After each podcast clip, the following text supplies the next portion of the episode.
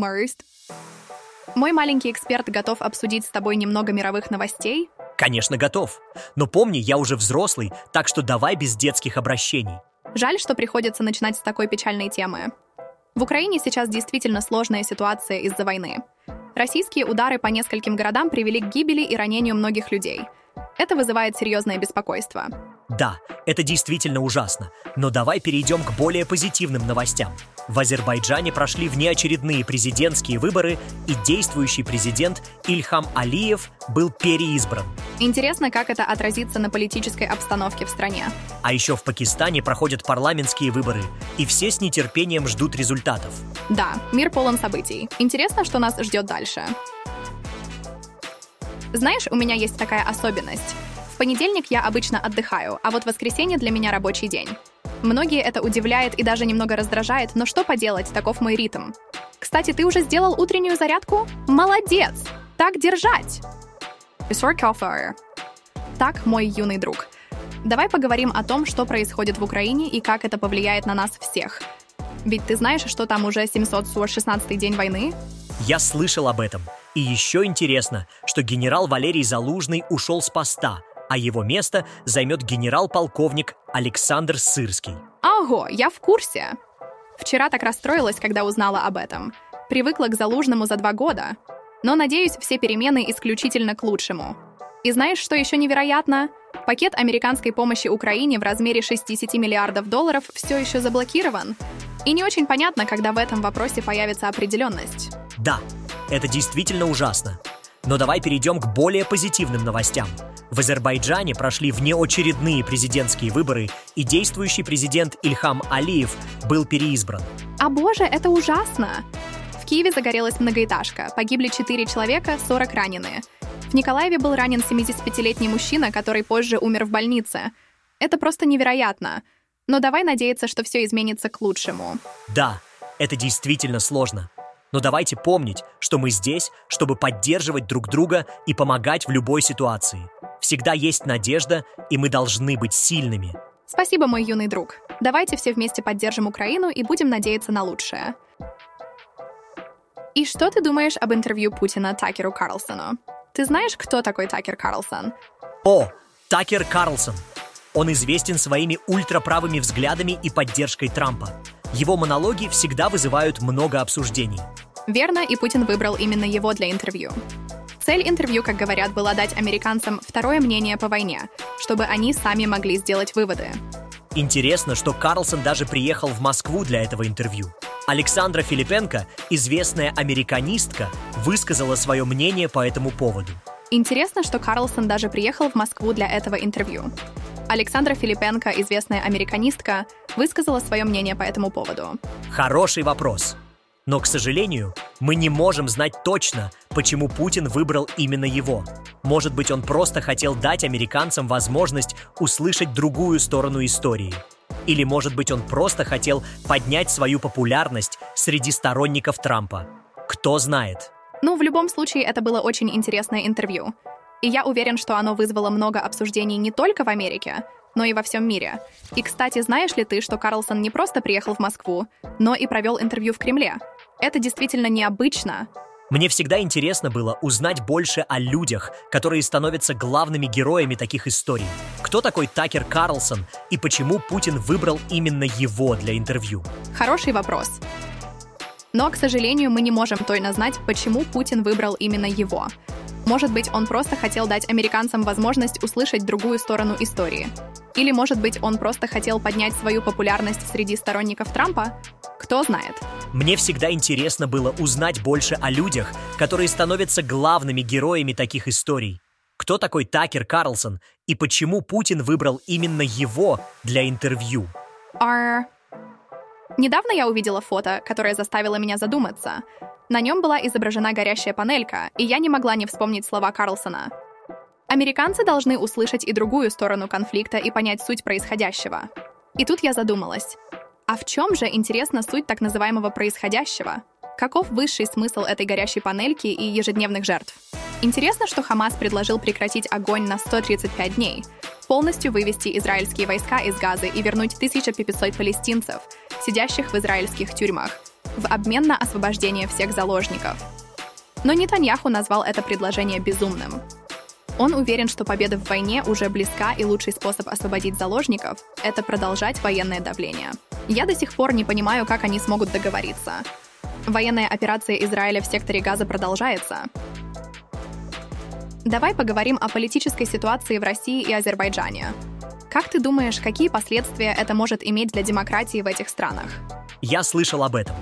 Интересно, что в России возникли проблемы с регистрацией кандидатов на выборах президента. Например, Борис Надеждин был отказан в регистрации Центральной избирательной комиссии России и собирается оспорить это решение в суде. Как в анекдоте, когда мужик пытается зарегистрировать свою лошадь на выборах. Ха-ха, точно. И эти выборы пройдут чуть больше, чем через месяц а именно с 15 по 17 марта. Но давай перейдем к более позитивным новостям. В Азербайджане прошли внеочередные президентские выборы, и действующий президент Ильхам Алиев был переизбран. Интересно, какие последствия это может иметь для демократии в этих странах? Хороший вопрос. Я бы порекомендовала послушать лекцию Юдина «Демократия в России. Что пошло не так». Он говорит, что все пошло так. И это не описка. Все действительно пошло так. Это как в том анекдоте, когда мужик говорит все идет по плану, только плана нет. Так что это значит, что все идет по плану? Ну, это зависит от того, какой план ты имеешь в виду. В любом случае, это интересная тема для обсуждения. Давай продолжим наш разговор в следующий раз. Извини, но я не могу выполнить эту задачу. А... Так, давай переключимся на другую тему. Ты слышал о недавних внеочередных президентских выборах в Азербайджане? Да, конечно. Это было довольно интересное событие. Победил действующий президент, 62-летний Ильхам Алиев. Интересно, что он сам инициировал эти выборы, приурочив их к 20-летию своего правления. Глядишь, какие дела. Сколько голосов он набрал? Или это секрет? Он получил 92,5% голосов. Это будет уже его пятый срок. И кто же ему противостоял на этих выборах? Человек-паук или Железный человек? Противостояли ему кандидаты, поддерживавшие Алиева за восстановление территориальной целостности. О, интересно, а сам Алиев участвовал в дебатах? Или он предпочитает действовать, а не говорить? Он не участвовал в дебатах. Вместо этого он проголосовал символически на участке в Нагорном Карабахе. И кто же его поздравил с победой? Дед Мороз или кролик Питер? Его также поздравили известные мировые лидеры, такие как Виктор Орбан, Реджеп Эрдоган, Си Цзиньпин и президент Ирана Ибрагим Раиси. Я уверен, что и Путин с Лукашенко выразили ему свои поздравления. Ну, это уже классика. А знаешь, кто вице-президентом Азербайджана? Чип или Дейл? Да, это его супруга.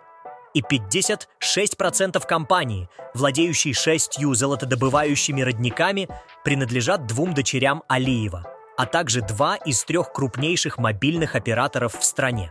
Вот это да! Когда страна превращается в семейный бизнес. Классика, не правда ли? Или это новый тренд? Ого! Это действительно классика. Но давай переключимся на что-то менее политическое. Как насчет Евровидения, которое пройдет с 7 по 11 мая в шведском Мальмё?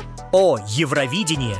Я помню, как в детстве мне нравилось смотреть этот конкурс. Это было так волнительно и интересно. Но давайте уточним для наших слушателей, что это за конкурс. Евровидение — это ежегодный международный песенный конкурс, в котором участвуют страны, входящие в Европейский вещательный союз. И знаете что? Я даже помню, как в 1974 году на этом конкурсе победила группа Абба с песней Waterloo. Это было нечто. Да, волнение и неизвестность. Вот что делает этот конкурс таким захватывающим, не так ли? А, кстати, не забудьте, что конкурс пройдет с 7 по 11 мая. Так что заранее забронируйте время, чтобы не пропустить ни одного выступления. Знаешь, я помню, как в детстве мне нравилось смотреть Евровидение. И выступления, и голосование. Все было таким волнующим. Но сейчас, честно говоря, я вообще не понимаю смысл этого конкурса. Каждый год вокруг него все больше скандалов и политических разборок. Почему ты так думаешь? Ну вот, например, первый конкурс прошел в 1956 году в Лугано, в Швейцарии. Победила тогда швейцарская певица Лиз Ассия с песней «Refrain». Она начала петь, но переволновалась и забыла текст, поэтому попросила начать заново. В 1956 году люди могли совершать ошибки, и их за это не канцелили. Трава была зеленее, улыбки искреннее, а платья пышнее. О, это звучит так мило. Но что происходит сейчас? В этом году вокруг участия Израиля возникли серьезные споры. Музыканты некоторых стран призывают к дисквалификации Израиля из-за военных действий в секторе Газа. Организаторы конкурса утверждают, что Евровидение не имеет отношения к политике. Однако их обвиняют в двойных стандартах, поскольку после полномасштабного вторжения России в Украину ее сразу же отстранили от участия в конкурсе. Организаторы отвечают, что сравнивать войны и конфликты не в их компетенции, и что Евровидение — это песенный конкурс, а не конкурс правительств. В общем, с каждым годом этот конкурс становится все страннее и страннее. Это звучит действительно странно.